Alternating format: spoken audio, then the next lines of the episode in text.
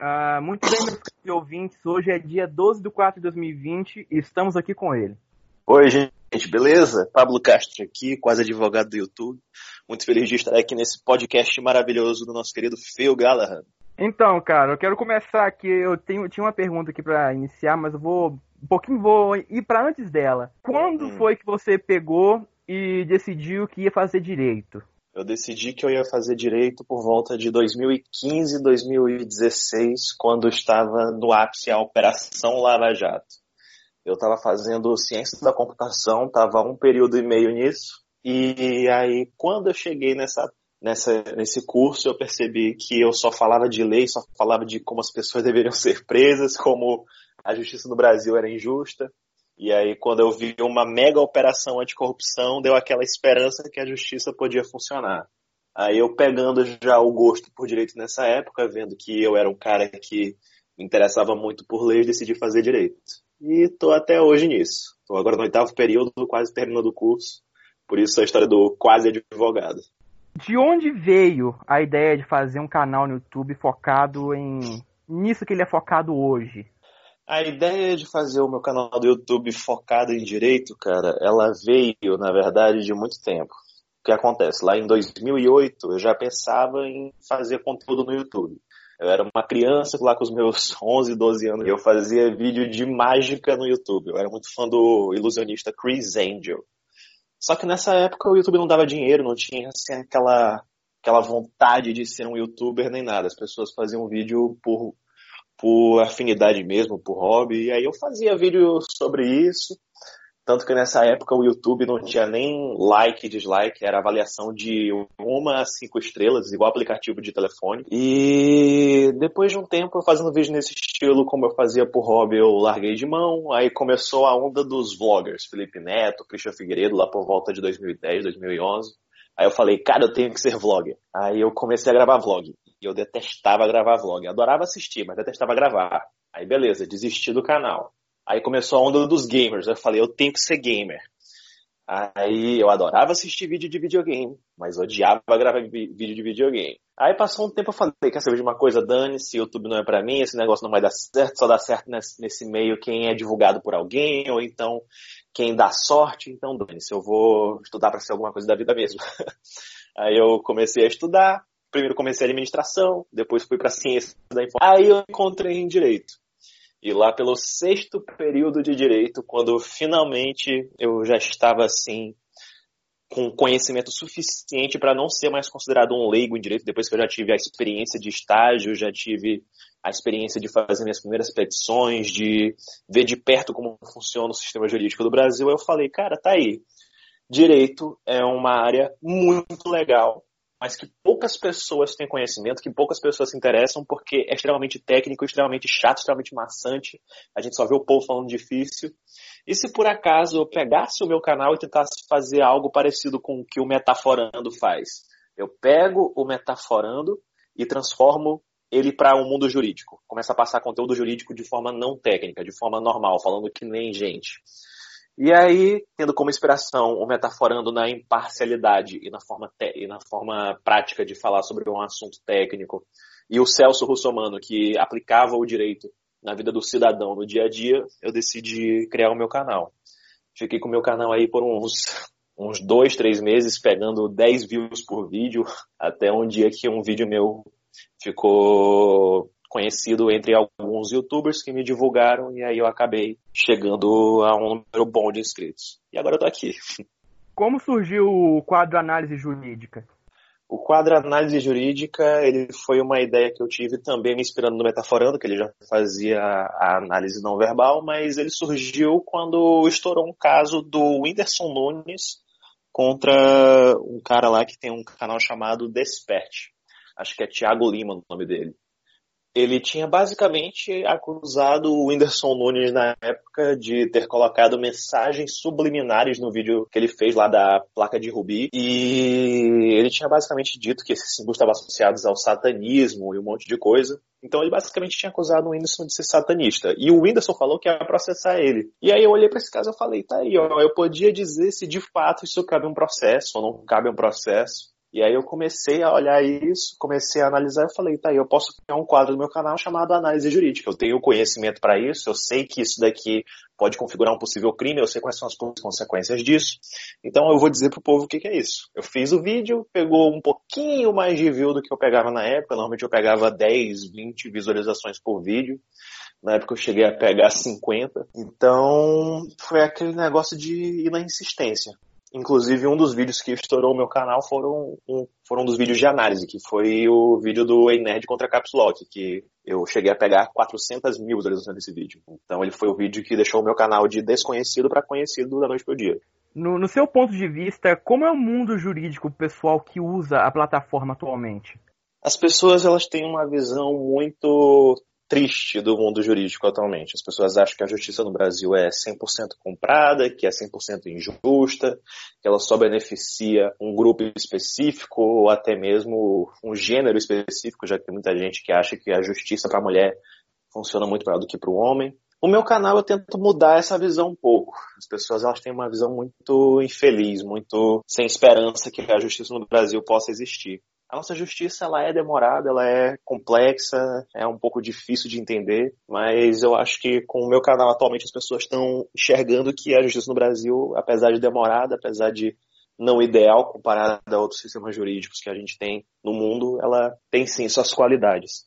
As pessoas elas estão ficando um pouco mais cientes que dá para fazer justiça no Brasil apesar de tudo. Então eu acho que essa visão está diminuindo um pouco. Eu vejo inclusive youtubers que eu tenho contato já utilizando mais argumentos jurídicos em seus vídeos, tomando mais cuidado com a forma que eles falam as coisas, justamente para evitar esse tipo de problema que eu exponho que pode acontecer. Você conhece ou sabe de mais algum canal que tenha um conteúdo parecido com o seu, não só no Brasil, mas no mundo inteiro? Aqui no Brasil, um canal que foi o que chegou mais perto do que eu faço, mas não o que eu faço, foi o Direito com Carlos. Ele tem 40 mil inscritos. Ele começou o canal dele falando sobre direito, mas era um canal de direito para pessoas que estudam direito, não era um canal de direito para leigos. Um canal que é de direito para leigos é um canal americano chamado Legal Eagle, que a tradução seria Águia Legal. Então, esse canal Legal Eagle, inclusive, muita gente achou que eu, como todo youtuber brasileiro que se preze, acabei copiando um conteúdo de um gringo aqui pro Brasil, mas eu nem sabia da existência do Legal Eagle quando eu criei o meu canal. Até porque o Legal Eagle ele trabalha com a lei americana, obviamente, para ele ser um advogado dos Estados Unidos. Eu trabalho com a lei brasileira, então eu nem sabia que o cara existia. Aí eu fiquei descobrindo, eu descobri ele quando o meu canal já chegou lá por volta de 40 mil inscritos, que um uma pessoa chegou, fala a verdade, se inspirou no, no Legal Eagle. E aí eu fui pesquisar e eu achei ele, mas aqui no Brasil eu acho que não tem nenhum youtuber que faz o que eu faço atualmente. Meu conteúdo ele foi bem pioneiro nesse aspecto. Eu falei, eu vou fazer conteúdo jurídico para quem não entende nada de direito, para quem é curioso, para quem quer saber como funciona, para quem quer saber se o youtuber favorito dela pode ser processado, se pode ser preso. Então acho que a minha grande sacada foi essa eu peguei um assunto que as pessoas têm interesse, que elas não sabiam que, ela tinha, que elas tinham interesse, mas que é bem legal de se assistir quando alguém sabe explicar ele para as pessoas. Em todos os vídeos que você fez até hoje, qual deles foi a, a situação mais embaraçosa que você pegou para analisar? Em todos os vídeos que eu fiz hoje, qual foi a situação mais embaraçosa? Cara, teve um episódio icônico que eu sempre falo com muita gente, que foi a treta do Caveira Games contra o pessoal da Central. O Caveira, ele tava numa treta pesada com o pessoal da Central, que tem atualmente seus 600 e poucos inscritos. E nessa época eu acabei analisando o caso, e como o pessoal da Central gosta de mim, eles acabaram me citando em vídeo algumas vezes. Inclusive o Lion chegou a gravar um vídeo citando vários artigos e tal. Numa parte 2 que eu fiz sobre esse caso, eu infelizmente mostrei para ele que muitos artigos que ele usou não cabiam naquela situação. Mas é algo normal, já que ele não é da área jurídica, então é normal que ele cometa erros. Mas eu admirei lá nele a, a coragem de expor esses artigos para fundamental que ele estava falando, apesar de, de provavelmente correr esse risco de se equivocar com o uso dos artigos que ele, que ele escolheu. Mas o que acabou acontecendo por conta disso foi que os dois lados começaram a utilizar artigos para fundamentar aquilo que eles estavam falando. E no meio disso, algumas pérolas surgiram, e uma delas foi o Caveira Games utilizando o seguinte artigo para afirmar que Lion estaria acusando ele falsamente de um crime.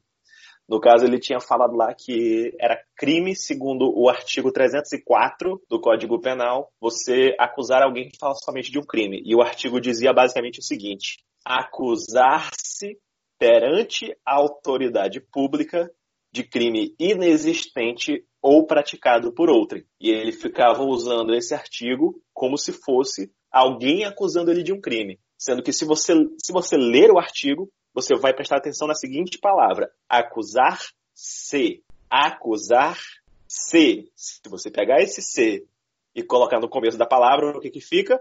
Se acusar. Ou seja, ele estava usando o crime de autoacusação, o crime que você mesmo se acusa para uma autoridade pública, como se fosse o crime de calúnia, que é você acusar outra pessoa de cometer um crime. Então foi uma coisa que eu enfatizei bem no vídeo, porque foi tipo um erro grosseiro de português e que era totalmente o contrário do que ele imaginava. Então foi uma situação um pouco bizarra na hora, porque foi, não foi nem um erro jurídico, foi um erro de gramática mesmo. Você olhando o YouTube hoje, assim, olhando pro seu canal, você acha que com um ou dois meses, ou um ou dois anos, você já vai estar conseguindo viver apenas do YouTube? Cara, na verdade, assim, se uma pessoa atualmente no YouTube, ela ganha trabalhando seus o seu salário mínimo do dia a dia, se ela ganha um salário mínimo por mês e ela chega nos 100 mil inscritos, que é mais ou menos o que eu tenho agora, eu tô chegando agora nos 130 mil inscritos, ela já consegue viver de YouTube, cara. O YouTube, ele, não agora nesse tempo de crise, que tá tudo pela metade, mas em tempos normais, a cada mil visualizações, tu faz cerca de um dólar lá no teu canal. Então, uma pessoa que tem, por exemplo, 200 mil views mensais, ela tem já, na cotação do dólar atual, seus mil reais por mês. Então, é aquela coisa, tu, se tu vive de salário mínimo e tu, tu já ganha 200 mil views por mês com o YouTube, tu já tá ganhando um salário mínimo no YouTube. Então, teoricamente, com 100 mil inscritos, tu já pode largar de mão o que tu tá trabalhando para viver de YouTube. Mas não é aquele negócio seguro, porque o YouTube ele varia, tem horas que fica maior, tem horas que, tem horas que fica menor. Então, o ideal é a pessoa manter o que ela está trabalhando e manter também o YouTube. Quando, sei lá, por acaso, o, o YouTube ele, ele passar tipo o dobro do que a pessoa ganha no trabalho dela, talvez ela possa seguir esse caminho, que foi tipo o que o, o David Jones fez. O David Jones ele já falou no passado que ele esperou o que ele ganhava de YouTube dobrar o que ele ganhava no trabalho dele para então largar o trabalho. Eu acho que essa seria a estratégia mais segura para a pessoa. Mas sim, dá para viver de YouTube atualmente com os meus números, por exemplo. Ainda mais se tu postar vídeo todo dia. Se tu fizer um investimento de contratar um editor para sair postando vídeo todo dia, dá para ganhar uma, um dinheiro bacana com o YouTube já com cento e poucos mil inscritos. Sim. Você preza na maioria dos seus vídeos a não a sua opinião, mas sim a opinião jurídica sobre os casos. Eu queria mencionar alguns casos aqui, pra você falar o que você, você mesmo acha desses casos. Uhum. Eu queria começar assim sim, com um caso que foi, um, foi um, um, dos casos que fez o seu canal chegar assim, aos 100 mil inscritos, que foi o caso do Ricardo O'Hara. Eu queria saber o que, que você achou uhum. disso tudo, tanto antes dele ter ido pro Flow, como depois dele ter ido pro Flow. Bom, no primeiro momento, eu primeiro vídeo que eu gravei sobre o caso do Ricardo O'Hara, eu tava mais pro lado dele do que pro lado da ex-esposa, moralmente falando. E no vídeo que eu gravei logo em seguida, o segundo caso, lá que apareceu a versão da ex-esposa do O'Hara, Aí eu já estava mais pro lado dela do que pro lado dele, porque o depoimento dela contradisse completamente tudo que ele falou. E era tudo plausível, era tudo possível, e também o Ricardo, na minha opinião, ele não passa aquela confiança, aquele carisma que transmite aquela confiança que uma pessoa espera da outra. Então, julgando assim, pré-julgando ele só pelo rosto, só pela expressão dele, só pela forma como ele se comunica, eu não, não senti firmeza da parte dele no que ele alega. Então, a minha opinião pessoal, no primeiro vídeo estava mais pro lado dele e no segundo vídeo estava mais pro lado da ex-esposa dele. Mas, se eu não me engano, os dois vídeos que eu gravei sobre o caso dele foram desfavoráveis a ele. Então, acabou que a minha opinião pessoal pouco importou. Em um vídeo foi mais favorável para ele, no segundo vídeo foi mais favorável para a esposa dele. Aquele caso do rato borrachudo com o serviço que ele contratou para, para uhum. fazer a reforma da, do apartamento dele você teve contato Sim. direto com, com o Douglas Rato Borrachudo depois daquele vídeo? Ele veio te pedir conselho de alguma coisa? Não, ele nem precisa pedir conselho de nada, porque ele tem um advogado. Eu tenho certeza que ele sabe escolher um bom advogado. O Rato já é uma pessoa que tem uma certa idade, ele tem quase seus 30 anos de idade, acho que ele tem 28 anos de idade. Então ele já tem vivência, ainda mais que ele é do Rio de Janeiro, já tem aquela vivência bruta mesmo, então ele sabe bem o que que presta, o que, que não presta. Então ele deve ter um bom advogado auxiliando ele nisso. Eu não tive nenhum contato com ele depois de gravar o vídeo, até cheguei a deixar um comentário no vídeo dele, mas eu tenho certeza que ele tá cheio de coisa para fazer, então ele acabou, acho que nem vendo o meu comentário na época. E não, não tive contato com ele. Queria ter tido contato porque ele é um cara que eu admiro muito na plataforma. Eu conheço ele desde a época lá do vídeo do Rato Borrachudo que deixou ele, ele famoso no YouTube. Mas não, eu infelizmente não tenho contato com ele, queria ter, mas não tenho. Um dos casos que você analisou recentemente foi o daquela menina que estrangulou o próprio cachorro. Eu vi que você estava segurando para não dar a sua, sua opinião, assim, porque eu sei que você estava se contendo naquela hora. Eu queria saber, de verdade, o que, que você achou daquilo tudo? É uma atitude monstruosa, obviamente. Não tô, eu, eu no meu canal não tô para fazer julgamentos pessoais, mas como eu tô fora dele aqui agora, tá, tá perguntando minha opinião pessoal, obviamente é um ato monstruoso, um ato grotesco. Eu repudio totalmente tudo que ela fez e eu não sei o, o, que, que eu faria se eu tivesse frente a frente com ela. É uma atitude que eu acho ridícula da parte dela. Não sei se ela tem algum problema psicológico. Eu trabalhei no meu vídeo com a possibilidade disso ser possível. Eu até tenho um amigo psicólogo lá que comentou no, no vídeo, que foi o Dark do Laboratório de Zaun. Para quem não sabe, além de League of Legends lá no canal dele, ele também entende do mundo da psicologia, ele é formado nisso. Então eu pedi para ele dar lá assim, só olhando assim o caso dela, se ele conseguia dar algo parcial, algo não tão confiável, já que ele não tá cara a cara com ela, não tá se consultando com ela, mas que ele pudesse pelo menos dar assim um norte pra gente. E ele falou que ela apresenta assim, sinais de sociopatia, psicopatia. É aquele negócio, né? Apesar de tudo isso, fica aquela sensação ruim dentro da gente. Fica parecendo que não era para ser daquela forma, que ela tá errada de qualquer forma. Mas, como eu tento sempre ser imparcial, não, não fazer julgamentos pessoais acerca da pessoa, me controlei ao máximo no vídeo para seguir o caminho jurídico nesse sentido. Um tópico que estão sempre perguntando no seu canal, que também tá, estavam me enchendo o saco quando eu falei que eu ia te entrevistar, era sobre o processo hum. contra é, processo de difamação. Queria que você explicasse, pessoal uhum. que está vendo agora, como é o processo de você ir até o fórum, fazer o processo, até a primeira audiência. Para deixar isso claro. Mas, no caso, tu quer saber o processo criminal ou o processo civil? Porque difamação, o ela... civil. Tu pode, tu pode... O civil? Beleza. É. O civil é a parte de indenização. Bom, casos muito simples, que o valor da causa são abaixo de 40 salários mínimos, se eu não me engano, tu pode tu pode fazer sozinho, mas eu não recomendo tu fazer nada sozinho na justiça, até porque, como eu já mostrei aqui, falando do caso do Caveira e do pessoal da Central, quando tu não entende do mundo jurídico, tu tende a cometer muitos erros. Então, o, o processo, o procedimento que tu tem que seguir é procurar um advogado, explicar o teu caso. O advogado, ele vai fazer o que a gente chama de petição inicial, que é aquela primeira peça do processo, aquela primeira pilha de. de que é, no caso, para quem não, Pra resumir, eu, eu, cheguei a processar uma pessoa, já mas foi o ano passado. É uma folha que você vai relatar tudo o que aconteceu, com, colocando Sim. provas, sejam fotos, documentos, vai colocar documento seu, Anexos, vai pedir o nome da pessoa, o endereço. A petição inicial é basicamente dividida em, em, três tópicos. Ela tem o dos fatos que tu relata o que aconteceu, do direito que tu fala quais são os argumentos jurídicos que estão envolvidos e o do pedido que é o que tu quer que o juiz conceda para você. E aí, fora isso, tem o cabeçalho, onde tu endereça a peça pro juízo X, pro juízo Y. Enfim, é só para o pessoal saber para onde que aquela peça vai. Então, essa é a primeira etapa, petição inicial. Tu vai lá e diz, e diz todos os teus argumentos numa folha de papel. O advogado ele vai no fórum e protocola a petição. Após isso, o juiz ele vai pegar a petição, vai verificar se a petição é válida, porque tem uma série de aspectos que ele tem que olhar, tem que ver se o endereçamento está certo, tem que ver se o pedido está certo, tem que ver se a outra parte ela tem motivo para pedir, se ela tem é, interesse de agir.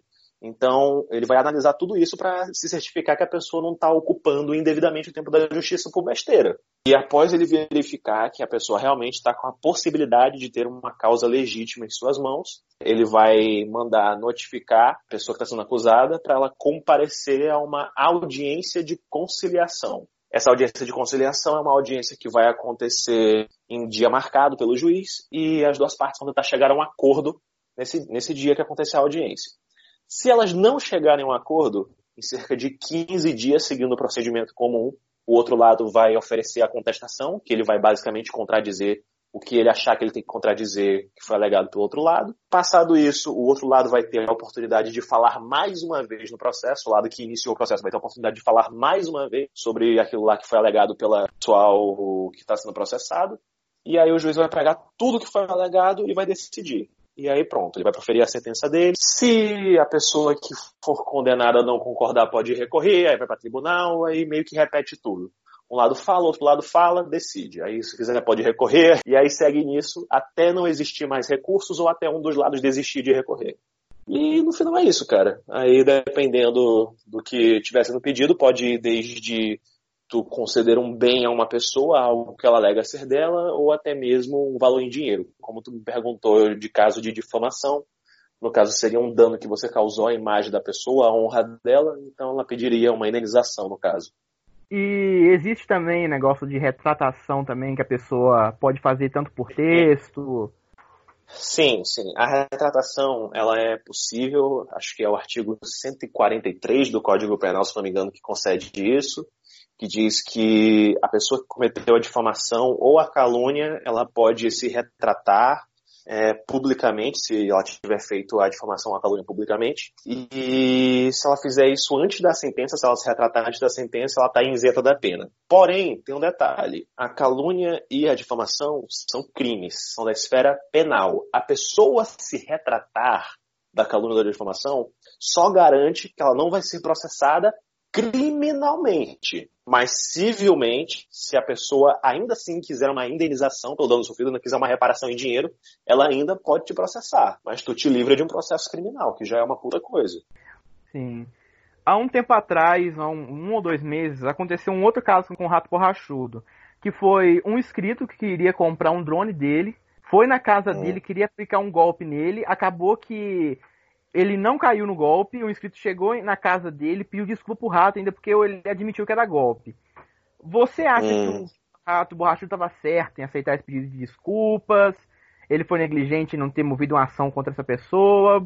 Qual é a sua opinião sobre isso? Você chegou a ver também? Eu não cheguei a ver esse caso, mas única e exclusivamente com base no que tu está me falando, eu sempre encorajo as pessoas em todos os casos que elas verifiquem que o direito delas foi violado, se valer a pena, elas procurarem a justiça. No caso, se valer a pena, se valer a pena financeiramente para ela, torrar o dinheiro dela com processo, ou então valer a pena no sentido de eu tive um direito meu violado por uma empresa, algum serviço foi prestado de maneira ruim.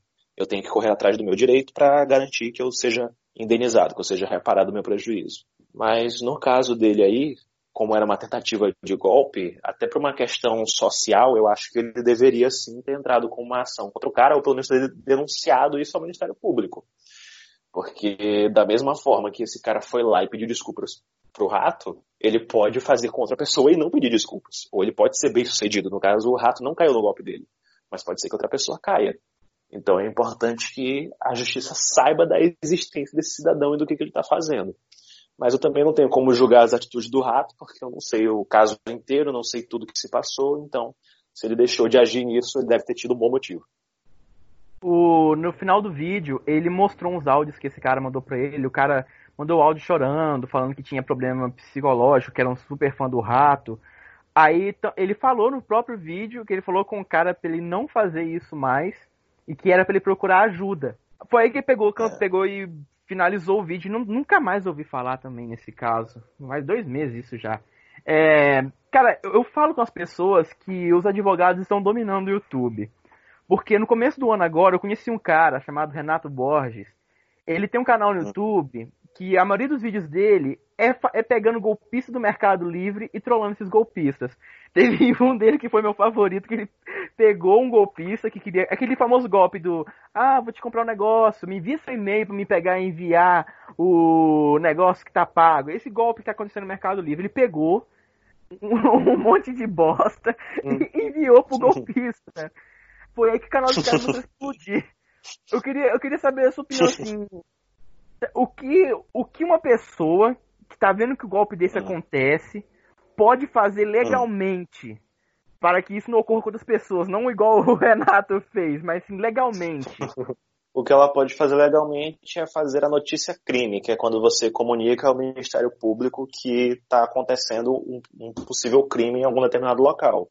Então, o Ministério Público ele tem os recursos do Estado, tem as ferramentas do Estado, e ele pode investigar um crime que ele considera que seja grave o suficiente a ponto de precisar da interferência estatal nisso. Também pode fazer uma denúncia na delegacia mais próxima, no caso, tu pode informar a autoridade policial, mas eu recomendo direto do Ministério Público, porque as pessoas estão me relatando ultimamente relatos que eu recebo de vítimas de estupro, vítimas de outros crimes pesados, é que quando elas vão na delegacia, infelizmente os policiais dão pouca importância para isso. Não sei se é um mal da profissão, não sei o que está acontecendo, mas creio eu que no Ministério Público, já que as pessoas são formadas na área, já que elas têm um pouco mais de estudo, um pouco mais de preparo, acho que elas vão dar a importância devida aos casos que são levados para eles. Então eu recomendo direto neles.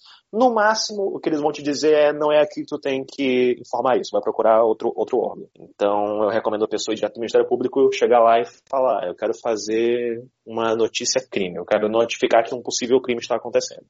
Eles vão verificar e tal, e pronto tu nem precisa apresentar provas, para ter uma ideia. Muita gente acha que ela tem que chegar lá com as provas prontas. Não, o Ministério Público é um órgão investigativo. Se ele tiver a suspeita de que um crime está acontecendo, eles mesmos vão investigar e eles mesmos vão tomar as medidas contra aquele crime.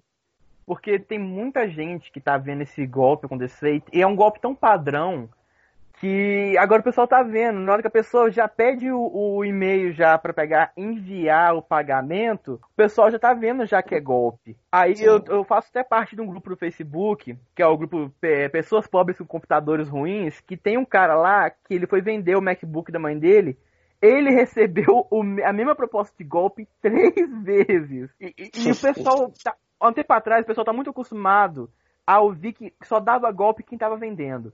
Mas agora o negócio tá Sim. tá tão complicado que tá dando golpe quem é que tá comprando. E, nossa, é um negócio que extrapola assim, o limite do absurdo. Mas uhum. aqui, conta pra gente como é que é o seu dia a dia, assim.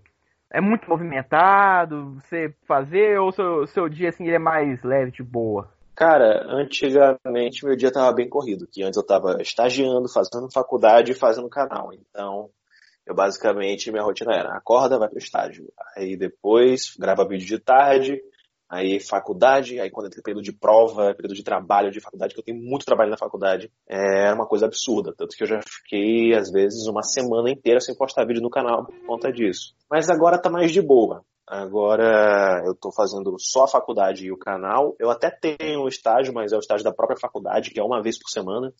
Então é bem tranquilo e é de manhã, então eu fico com a tarde livre para fazer o que eu quiser. E também antes tinha um agravante que eu editava os meus próprios vídeos. Então cerca de 4, 5, 6 horas do meu dia era só para me dedicar ao canal. Atualmente, eu pego um caso, eu estudo aquele caso se eu preciso estudar muito aquele caso, e aí eu gravo tipo 20, 30 minutos aqui rapidinho, envio pro editor e ele faz tudo para mim. Então hoje tá mais tranquilo, ainda mais nesse período de quarentena que tá tudo parado, então não, não tá tendo aula na faculdade, não tá tendo muito trabalho, não tá tendo prova, então agora eu tô gravando vídeo loucamente pro canal. Tanto que tu viu aí que teve uma semana que eu postei vídeo todo Sim. É, eu vou mencionar aqui outro caso que você não, não chegou a olhar, que foi essa treta do canal Você Sabia com o Gustavo hum. Pinheiro. Hum. Não sei se você chegou a ver. Você chegou a ver?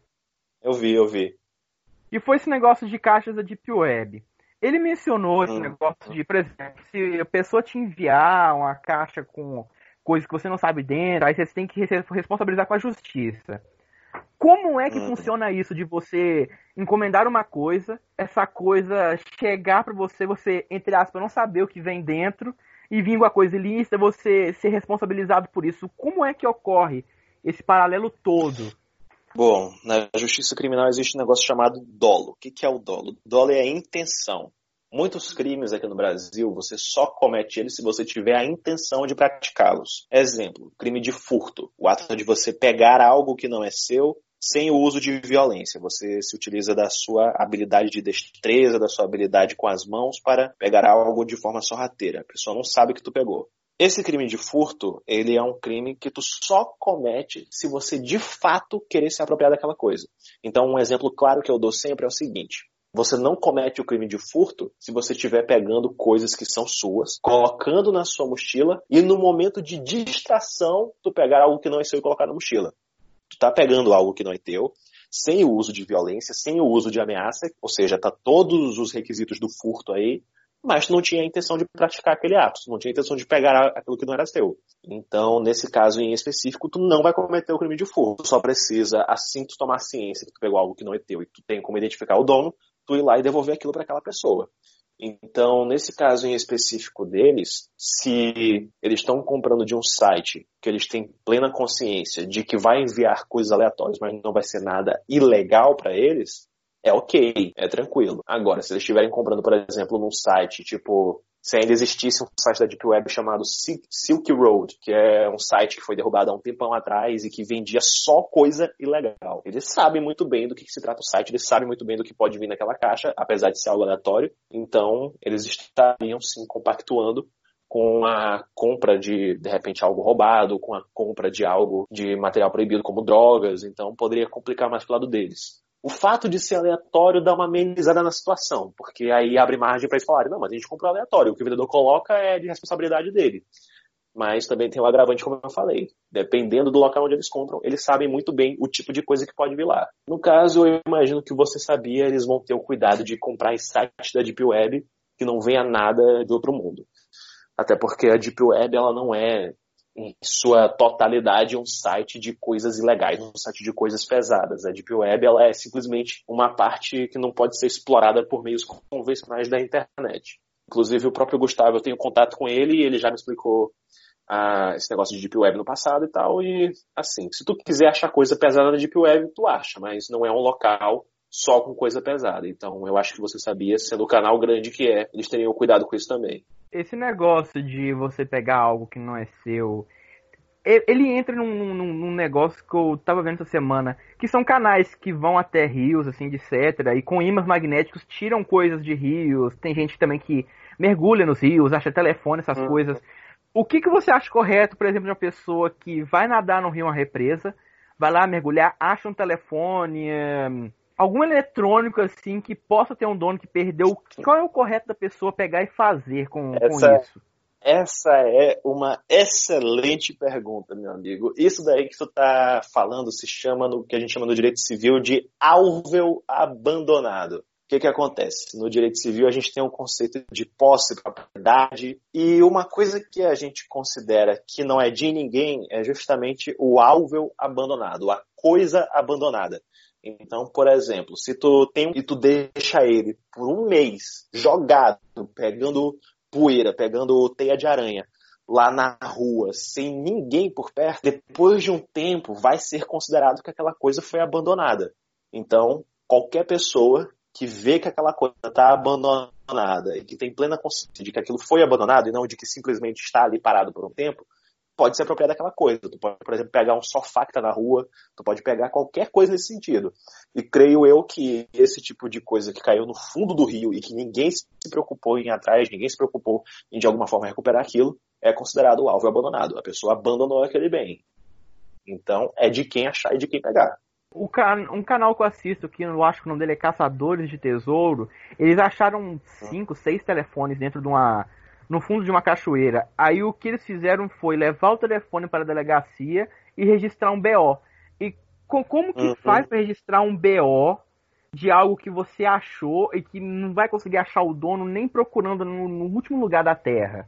Cara, não tem, não tem segredo não. Registrar BO é a coisa mais besta do mundo. Tu chega na delegacia, tu fala que era registrar um boletim de ocorrência.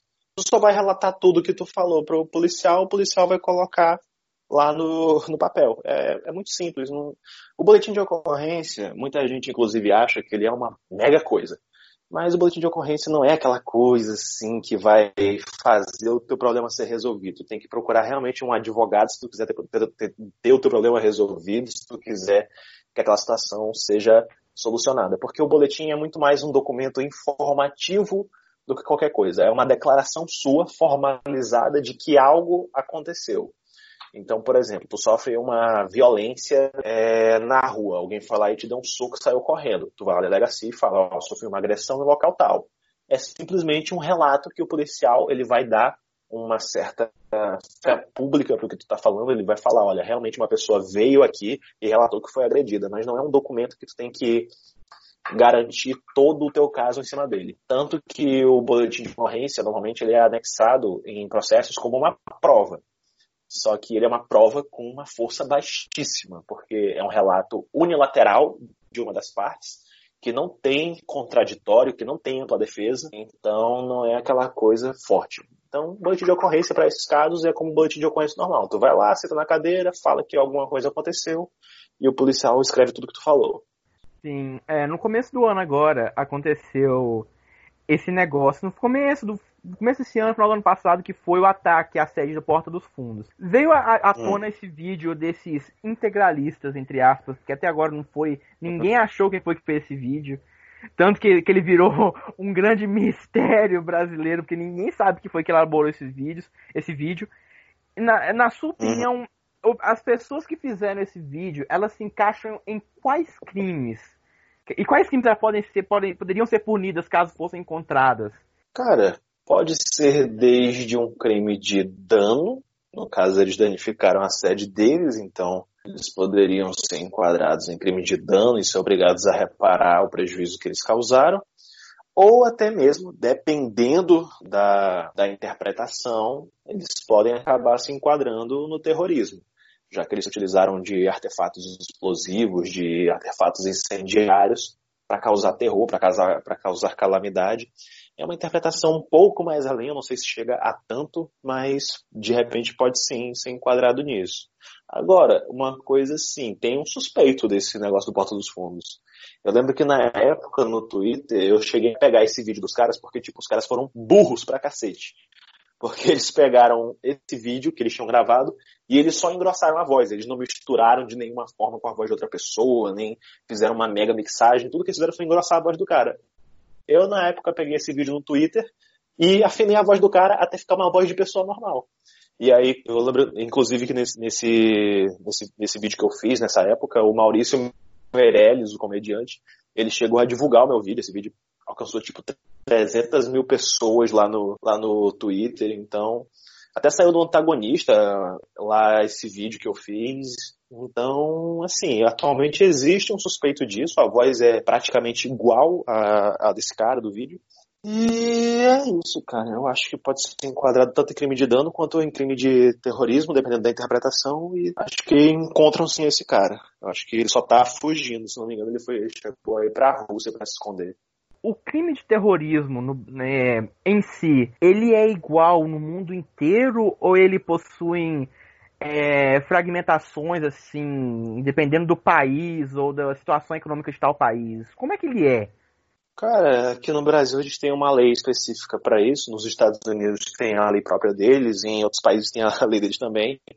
E é inegável que a interpretação do que é terrorismo e do que não é terrorismo muda de local para local. Tanto que a gente teve aqui no Brasil o caso famoso do Cesare Battisti, que foi um terrorista italiano que por muito tempo recebeu asilo aqui no Brasil do nosso presidente Lula na época. E a Itália considerava ele um mega terrorista e o Brasil não, tem que deixar o cara aqui porque ele vai ser. A vida dele tá em risco lá na Itália e tal, ele não é tão terrorista assim quanto a Então é uma coisa que muda de local para local. Até aqui no Brasil mesmo, é uma coisa que eu sempre falo, a gente tem que sempre levar em consideração não é o que diz o texto frio da lei a lei ela tem lá o seu texto que pode ser lido de forma literal, só que o que importa no final são as interpretações dos tribunais.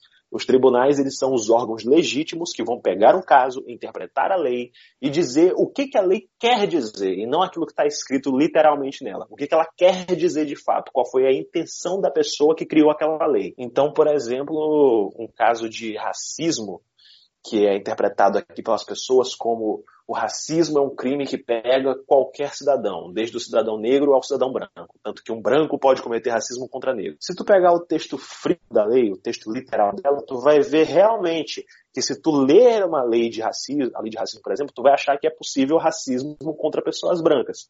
Porém, se tu for pesquisar a jurisprudência, a decisões do tribunal, tu não vai achar um único caso onde alguém que era negro foi condenado por cometer um racismo contra o branco porque os nossos tribunais entendem que a, intenção do, do, legislador nessa época, do cara que cria as leis, foi justamente garantir uma proteção ao grupo que era marginalizado nessa época. Então é a mesma coisa com a lei de terrorismo. A lei de terrorismo ela é uma lei que difere de local para local e até aqui no nosso Brasil, de cada, tribu, cada tribunal pode ter uma interpretação diferente. Uh, daqui a três, quatro anos, você se imagina como, assim? É, tanto assim, profissionalmente falando, como também pessoalmente dizendo, como você se imagina daqui a um tempo? Daqui a três, quatro anos eu me imagino formado, advogando em causas que eu não precise cobrar para advogar por elas, porque eu tenho a intenção de continuar com o meu canal do YouTube e ele já está mostrando bons resultados desde agora. Então eu espero que isso se mantenha no futuro. E com isso eu possa viver exclusivamente aqui dos meus vídeos, do meu trabalho aqui na plataforma e possa pegar casos específicos de pessoas que estejam numa situação terrível e que precisem urgente do auxílio de um advogado. Então eu pegaria poucos casos dessas pessoas em específico de uma forma mais dedicada, de uma forma mais exclusiva para garantir que o direito daquela pessoa fosse respeitado. É assim que eu me imagino. Estamos passando por um momento difícil agora, esse negócio de quarentena. É... Hum. Tipo assim, em uma régua, nós estamos em um número. Existe, quais serão as providências caso as, as coisas começarem a ficar ainda mais piores, assim? É, toques de recolher, assim, o que pode acontecer? Eu até gravei um vídeo sobre isso, falando, é um vídeo lá que eu falo lá, um papo sério, ou quase sobre coronavírus, que é o seguinte: o governo ele está tomando medidas agora nesse período para conter o avanço desse vírus e a população brasileira, infelizmente, é muito teimosa. A gente não aprende a não ser que seja na base da, da saia curta do, da, da pressão. Então, por conta desse comportamento mal educado que infelizmente o brasileiro tem, por conta de todas as atitudes erradas que a gente toma por causa da nossa, nosso, da nossa falta de coletividade, da, nossa, nosso, da falta do nosso senso de coletividade, acaba sendo necessário que o governo ele tome medidas atípicas para manter o pessoal em casa, para conter o avanço da doença. Então eu chego a falar isso no vídeo que vão ter coisas que vão acontecer, vão ter medidas que o governo vai tomar, que infelizmente eu não vou ser capaz de explicar qual é o fundamento jurídico que eles estão se baseando para tomar isso. Vão ser medidas que a gente nunca viu, vão ser medidas que a população vai estranhar, vão ser medidas que pessoas da área vão dizer que são inconstitucionais, que são contra a lei mas infelizmente elas vão ser necessárias. Então pode ser que a gente veja algo parecido com a Itália, que as pessoas estão sendo obrigadas a ficar em casa, caso contrário elas pagam uma multa se elas saírem de casa. Coisa que aqui no Brasil seria um absurdo, já que a gente tem o dia de vir, a gente pode se locomover para onde a gente quiser, mas com a falta de noção da população, pode ser que o governo comece a tomar essas medidas que a gente nunca viu sendo tomadas antes. Dá para tomar como exemplo o caso que teve em Goiânia do Césio, que foi um negócio assim que o pessoal está usando muito como exemplo que aconteceu em Goiânia, que foi pessoas indo para um lugar, assim, sendo. levando roupa, as pessoas praticamente ficando sem casa, sem roupa. O pessoal tá vendo, caso as coisas piorarem, acontecer a mesma coisa que aconteceu em Goiânia. Só que em vez de Césio, vai ser um vírus. Ah, aquele, aquele caso lá do, do minério Césio. radioativo? Sim. Ah, cara, eu, eu não sei. Aí teria que ter um cientista falando sobre isso, mas minha opinião de leigo é que seria possível sim. Já que o vírus, o corona, ele se instala em superfícies contaminadas. Então, tu, é, tu tá contaminado pelo vírus, tu tá com a tua mão infectada, tu pega em alguma coisa, contamina essa superfície. Então, talvez seja possível sim o estado psicológico de uma pessoa pode interferir caso ela for acusada de um crime, por exemplo. Até que nível uma pessoa pode ser considerada doente ao ponto de não tomar ações por si mesma e, por exemplo, cometer crimes, etc., e não sofrer nenhuma punição penal sobre esse crime que ela cometeu. O que, o que, o que, que define ela ser apta ou não a pagar por um crime? O que define é se no exato momento que ela praticou aquele crime, ela tinha condições de compreender que aquilo que ela fez era ilícito ou não, se ela tinha a capacidade de compreender a ilicitude do ato dela. Então, por exemplo, uma pessoa que é paranoica, que é psicótica, ela pode ter naquele exato momento que ela cometeu aquele crime um surto fenomenal assim que deixou ela fora da realidade, que ela achou que tinha um monte de demônios ao redor dela, que ela achou que ela ia morrer se ela não matasse tudo que estava à volta dela. Então, naquele exato momento, ela acabou cometendo um crime sério, matou alguém, fez uma chacina, sei lá, algo do tipo. Então, nesse, nesse tipo de situação, onde a enfermidade da pessoa é demais para que ela consiga compreender a realidade à sua volta, ela será considerada inimputável, ela não será punida de acordo com o Código Penal, o que não exclui medidas como a internação, por exemplo. Tu pegar a pessoa que é doente mental, que é um perigo para si e para a sociedade, e colocá-la em isolamento numa clínica psiquiátrica ou algo do tipo. É, inclusive, isso tem que ser determinado por um profissional da área. Então, um perito tem que avaliar a pessoa e falar para o juiz: olha, de fato, naquela situação, ela era incapaz de compreender o que ela estava fazendo, porque a doença dela estava num pico extremamente exagerado e ela tem tendência a repetir tudo isso que ela fez. Eu queria que você desse algumas considerações finais aqui, para a gente já ir encerrando. O que você tem a dizer pro pessoal que está ouvindo isso aqui, tanto que te conhece, tanto que pode acabar ouvindo esse programa e se interessar pelo seu canal? O que você tem a dizer pro pessoal? O que eu tenho a dizer é, o mundo jurídico é uma área muito interessante, é uma área muito útil para a vida do cidadão, principalmente a parte de direito civil, focado na área de direito do consumidor, que é uma coisa que tu usa todo dia, sempre que tu vai comprar alguma coisa, sempre que tu vai vender alguma coisa, é algo essencial para tua vida. Então, se tu não tem esse conhecimento mínimo, eu recomendo que tu olhe meu canal, porque eu posto às vezes muitos vídeos que são atemporais, onde eu falo sobre o direito do consumidor, sobre o direito que você precisa saber para não ser enganado.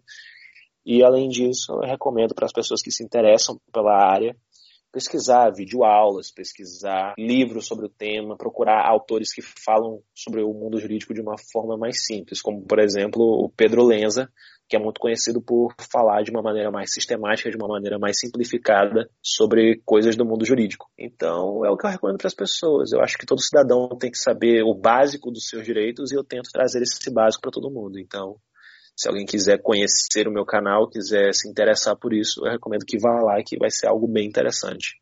Então, eu queria agradecer ao pessoal que ouviu até aqui, agradecer também a participação sua também. E eu vou deixar o canal dele aqui na descrição, aqui no card. Vocês que estão ouvindo aqui, que tem muita gente inscrita aqui que não conhece o seu trabalho, passa lá, cara, se inscreve, porque graças ao canal desse cara aqui que eu tô entrevistando, eu me livrei de muita coisa.